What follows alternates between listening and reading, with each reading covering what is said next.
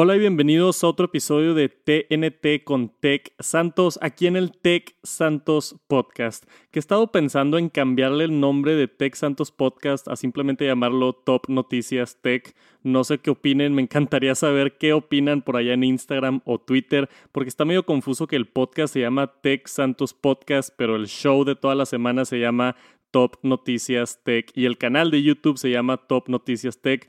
No sé, igual iba a haber tener que hacer unos ajustes de branding, pero por ahorita, bienvenidos al Tech Santos Podcast. Esto es TNT, mi show semanal, donde les traigo el top noticias de tecnología. Y vamos a empezar ya.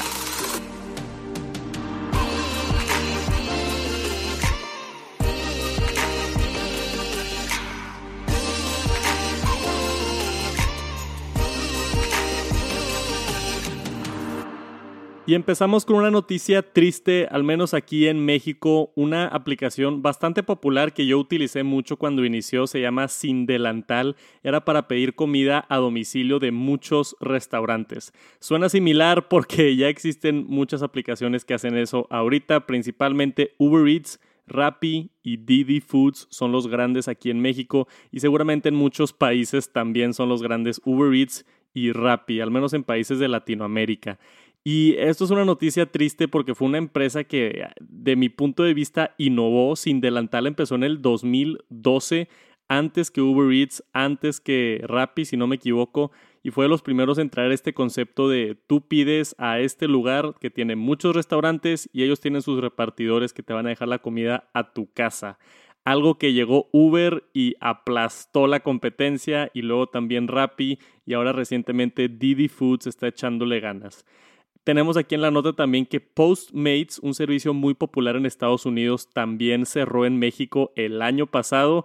No pudo con la competencia de Uber Eats, no pudo con la competencia de Rappi, cerraron y ahora Sin Delantal acaba de anunciar que va a cerrar operaciones a partir del 4 de diciembre aquí en México. Entonces fueron ocho años que estuvo operando esta empresa, estoy seguro que les fue muy bien, pero llegó el punto donde simplemente ya no pudieron con la competencia y tienen que cerrar. Mandaron un comunicado a través de la aplicación informando a sus usuarios muchas gracias por estos años de estar junto.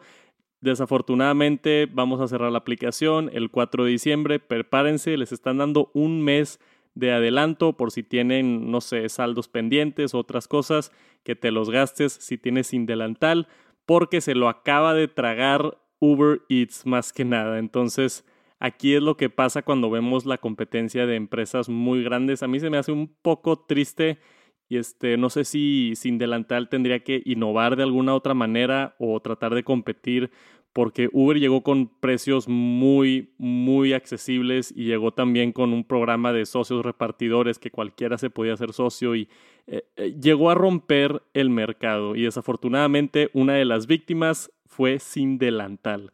Entonces, descansa en paz sin delantal. Como dije, yo pedí ahí varias veces comida antes de que había Uber Eats. Lo vamos a extrañar, pero así es el capitalismo, desafortunadamente. Y después vamos a hablar de la aplicación de YouTube, que hace una semana, un poquito más de una semana, tuvo unas mejoras importantes en su aplicación. Solucionaron algo que a mí me había estado molestando muchísimo, que era que para irte a pantalla completa en la aplicación móvil, tenías que picarle a un pequeño cuadrito en la esquina del video que nunca le podía atinar y luego a veces adelantaba el video sin querer por tratar de picarle a este cuadrito para irme a pantalla completa. Me volvía loco. Hicieron estas introducciones en la versión nueva de YouTube que ya la deberían de tener disponible. Seguramente se les descargó automáticamente esta semana y si no, métanse a descargar la actualización de la página de, de la aplicación de YouTube, disculpa, y tenemos varios cambios importantes. Como dije, primero que nada, la función de irte a la pantalla completa que la tenemos por acá, simplemente haces un swipe up en el video, deslizas hacia arriba y se va a pantalla completa.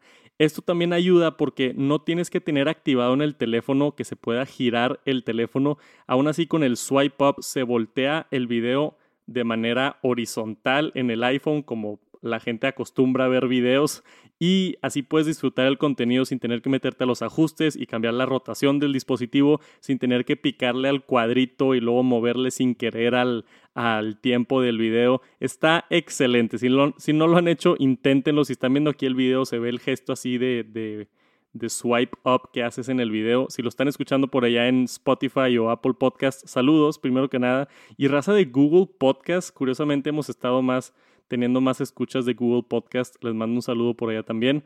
Y tenemos varias funciones. Aquí hay un botón de rotate también que ahora van a estar viendo. O en español creo que dice girar, que automáticamente si el video no te sale pantalla completa, hay un botón para girarlo sin tener que entrar a los ajustes de tu dispositivo. Algo similar a lo que estaba platicando ahorita. Hay otras funciones también, se movieron un par de botones. Ahora tenemos el autoplay arriba por si quieres dejar que se reproduzcan los videos automáticamente y también si quieres poner los subtítulos hay un botón dedicado ahora también en la parte de arriba del navegador. Por último, tenemos esto de los chapters. Yo lo he estado tratando de implementar en mis videos de YouTube, donde creo que vale la pena introducir los capítulos que pones un nombre por cada, cada sección del video. Por ejemplo, si estoy haciendo un unboxing, pongo unboxing y luego comparativa y luego cuando hablo de la cámara y demás y ahora podemos ver thumbnails para cada capítulo y le puedes picar a cada capítulo para entrar justamente a la sección del video que quieres. Entonces, muchas actualizaciones por acá en la aplicación de YouTube. A mí me da gusto siendo un youtuber que estén mejorando la aplicación y ahí está la nota para que lo aprovechen y descarguen la actualización si no lo han hecho todavía. Está muy buena. Después tenemos a Starlink acá en el Top Noticias Tech. ¿Qué es Starlink? Es básicamente Elon Musk intentando venderte Wi-Fi a través de un satélites que él está colocando alrededor de todo el planeta. Es una otra de esas cosas ambiciosas que está haciendo Elon Musk. Esto es dentro de su empresa de SpaceX, la empresa que está desarrollando los cohetes que ahora están trabajando con la NASA, que regresan después de viajar y aterrizan solos. Elon Musk es un genio, no tengo mucho que decir de, de Elon Musk, ya todos lo conocen, y ahora quiere renovar el servicio de Internet a través de satélite. Y esto no es lo que la gente piensa, no es como un 4G, no es como un 5G. Starlink es Wi-Fi, o sea, e, es conexión para tu casa o para tu empresa, no es conexión para móviles, no es conexión para estar en la calle. Esto es una conexión para tu casa dedicada a través de satélites. Esto soluciona, digo, muchas cosas para empezar, los que han tenido problemas con internet en su casa, si se te rompe el cable de fibra, si un ratón muerde el cable de fibra, que me pasó a mí hace poquito, encontraron que un ratón estaba mordiendo la fibra y se me iba al internet. Tienes problemas que si falló Axtel o si falló Telmex o si falló Easy o cualquier proveedor que estés utilizando, Acá supuestamente los satélites están prendidos en todo momento y no fallan, entonces es una conexión un poquito más segura, pero falta ver cómo funciona, ¿no? ¿Qué velocidades tiene? Qué, qué tipo de cobertura tiene? Porque eso es importante también. Y como todas las empresas de Elon Musk están empezando despacio y van a ir empezando a agarrar vuelo. La manera en la que funciona eso es que tienes que comprar un disco. A ver si hay una foto aquí de uno de esos discos déjame lo voy para abajo aquí en el artículo, aquí está. Tú compras el paquete, que lo busqué ahorita, cuesta 99 dólares al mes y, y cuesta 500 dólares el Starlink Kit que te va a dar esa conexión y te va a dar uno de estos que es básicamente un disco para agarrar la señal de los satélites, así como pones el disco para, para agarrar la, el DirecTV o, o algo de cable de televisión, así es, pero ahora con Wi-Fi. Entonces está bien interesante este tipo de innovaciones y dice por acá en este, en este preguntas y respuestas que tenemos en el artículo, Starlink va a ser más rápido que fibra óptica y la respuesta aquí dice que fibra óptica es, llega hasta 10 gigabits por segundo y Starlink los ahorita las velocidades están hasta 1 gigabyte por segundo. Pero otra vez, todavía no hay nada confirmado en cuanto a velocidades con esto de Starlink. Está empezando, ahorita está en el alfa o en el beta, creo que ya empezó el beta. Todavía no está disponible para todos. Tú puedes entrar a la página starlink.com. Yo me metí y me registré con mi correo y mi dirección y te avisa si se abre un espacio para el beta y para poder entrar al programa de Starlink y probar este internet satelital de Elon Musk que promete mucho. Pero vamos a ver qué pasa. Ahí está la nota por si no conocían Starlink. Se me hace un concepto bien interesante. Y vamos a ver cómo se desarrolla. Como al igual de Tesla, Elon Musk dice que quiere bajar el precio a que sea mucho más accesible y que eso va a ser después de que ya tengan clientes, después de que ya esté funcionando. Ahorita tienen lo que están llamando el Starlink Constellation, que tiene casi 42 mil satélites en órbita. Entonces, ese es como que la, a lo que quieren llegar de la meta. Ahorita, si no me equivoco, tienen 12 mil, pero quieren llegar a 42 mil satélites en órbita que supuestamente se colocan abajo de los satélites que están ahorita en, en por ejemplo, la, la, estación del espacio y todo eso. Entonces, están un poquito más cerquita de la Tierra, pero como quiera rodeando la Tierra. No sé cómo le hace el genio de Elon Musk para implementar todo esto, pero está bien interesante. Si les interesa, busquen por ahí Starlink y nos vemos pronto a través del Wi-Fi con satélites. Y tenemos una actualización a uno de los juegos más populares del mundo, Fortnite. Y esto es algo que me interesó mucho porque ya anunciaron que van a hacer una actualización para el PlayStation 5, el Xbox Serie X y el Serie S.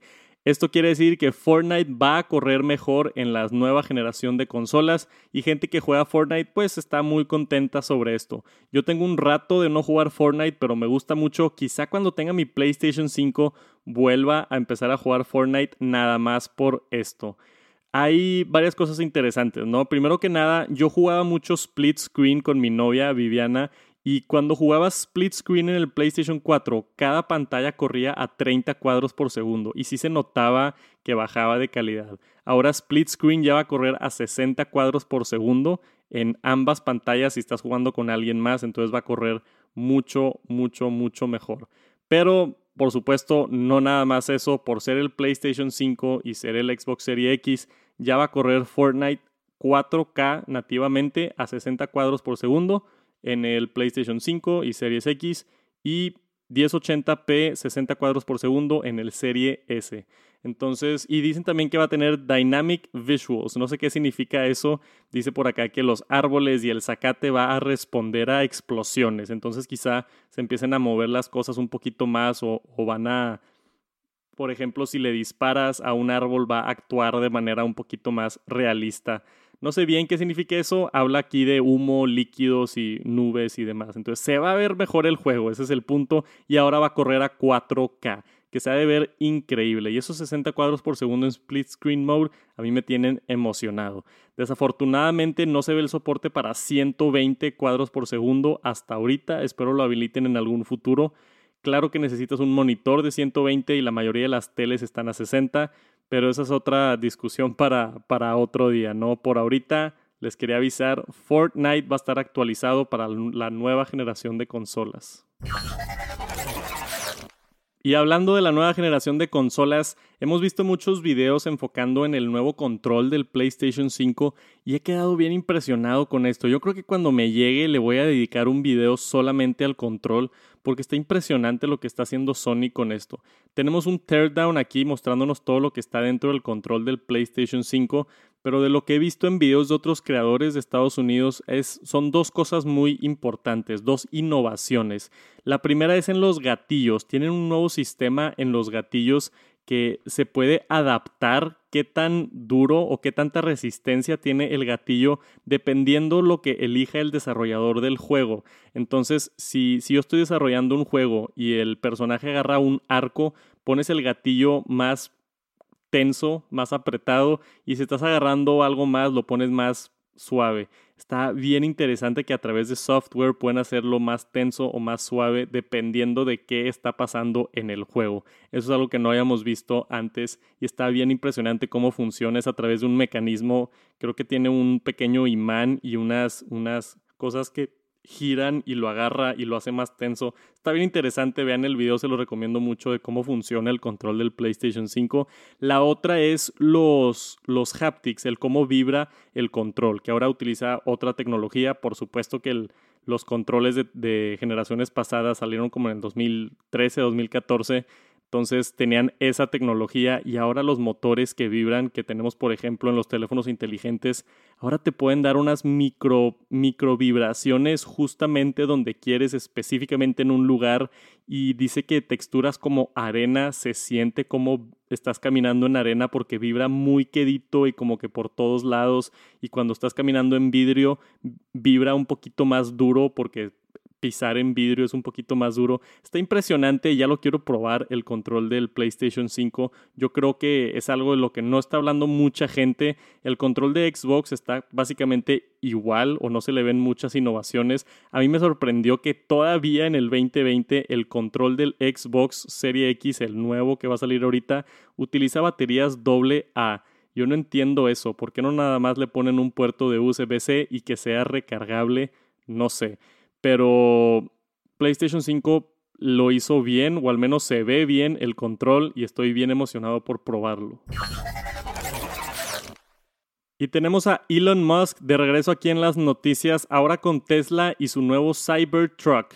Si no han visto el Cybertruck, están viviendo debajo de una piedra porque fue un meme básicamente hace un par de meses cuando se anunció esta troca que se ve rarísima, se ve como de un futuro retro. A, mí me gusta el diseño, pero es bien controversial, hay mucha gente que no le agrada todas esas líneas planas. A mí me encantó el Cybertruck. Claro que está carísimo y, no sé si va a llegar a México o no, pero me interesa mucho este tipo de innovaciones de Elon Musk en cuanto a carros eléctricos.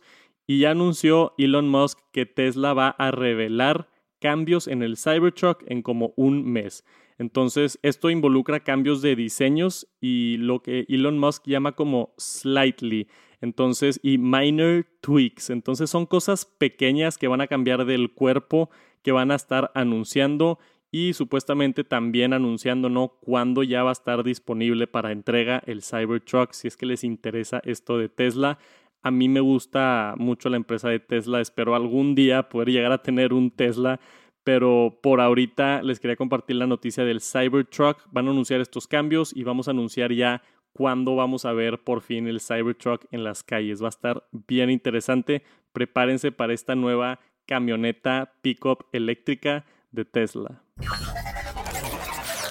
Y después tenemos varias noticias alrededor de la empresa de la manzana de Apple. Este, como saben, me gusta mucho Apple, evidentemente. Y tenemos un rumor, yo creo que eventualmente voy a hacer un video de esto en Tech Santos cuando tengamos más información, pero por ahorita les quería dar un adelanto para la gente que escucha el podcast. El iPad Pro con mini LED display se espera que llegue el primer cuarto de 2021. Esto a través de uno de los proveedores en Corea que sí ha dado información acertada en el pasado. Entonces, ¿qué es lo importante de este iPad Pro? Seguramente se va a ver exactamente igual que el de ahorita, pero va a tener esta tecnología de mini LED. Por primera vez en un producto de Apple vamos a tener una tecnología nueva. Y mini LED es nuevo para mucho del mercado. Hay muy pocas pantallas en el mercado que usan mini LED. Samsung hace una tele que se llama The Wall, que es una tele que básicamente cubre toda una pared que utiliza tecnología de mini LED. Es una tecnología como OLED, pero sin todos los contras de OLED.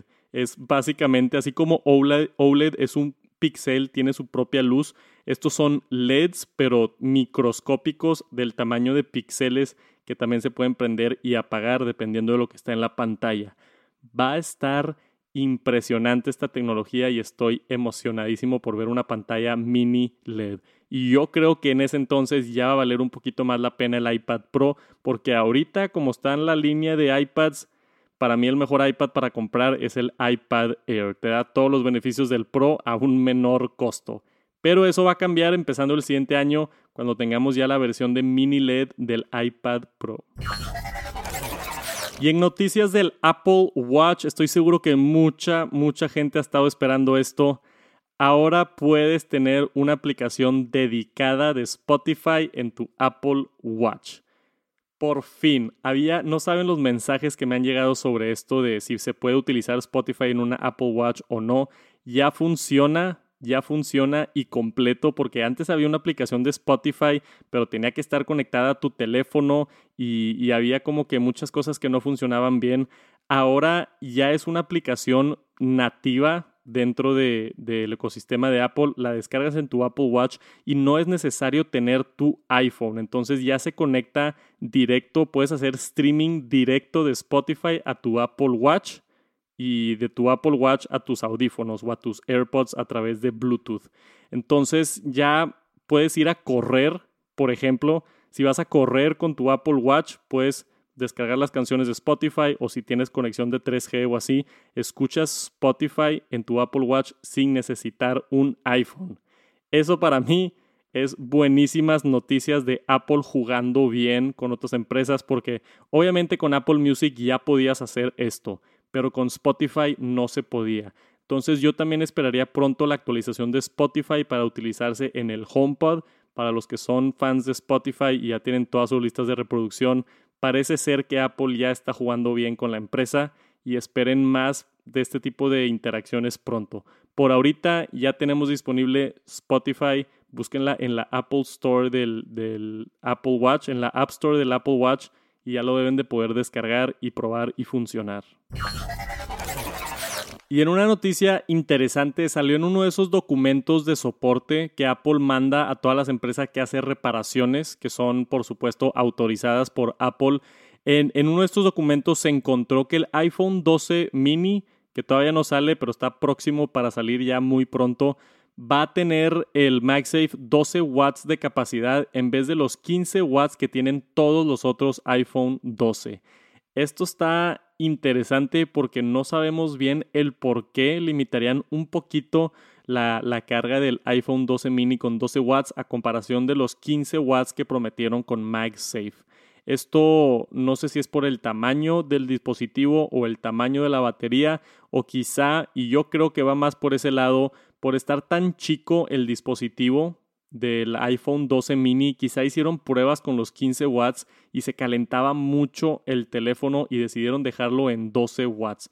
Eso es lo que yo creo que es la, explicación válida para esto, porque no hay ninguna otra explicación. ¿Por qué limitarías la carga rápida a 12 watts en vez de 15 watts? No tiene mucho sentido. Creo yo que Apple hizo pruebas, se calentó de más el iPhone 12 mini y decidieron dejarlo en 12 watts.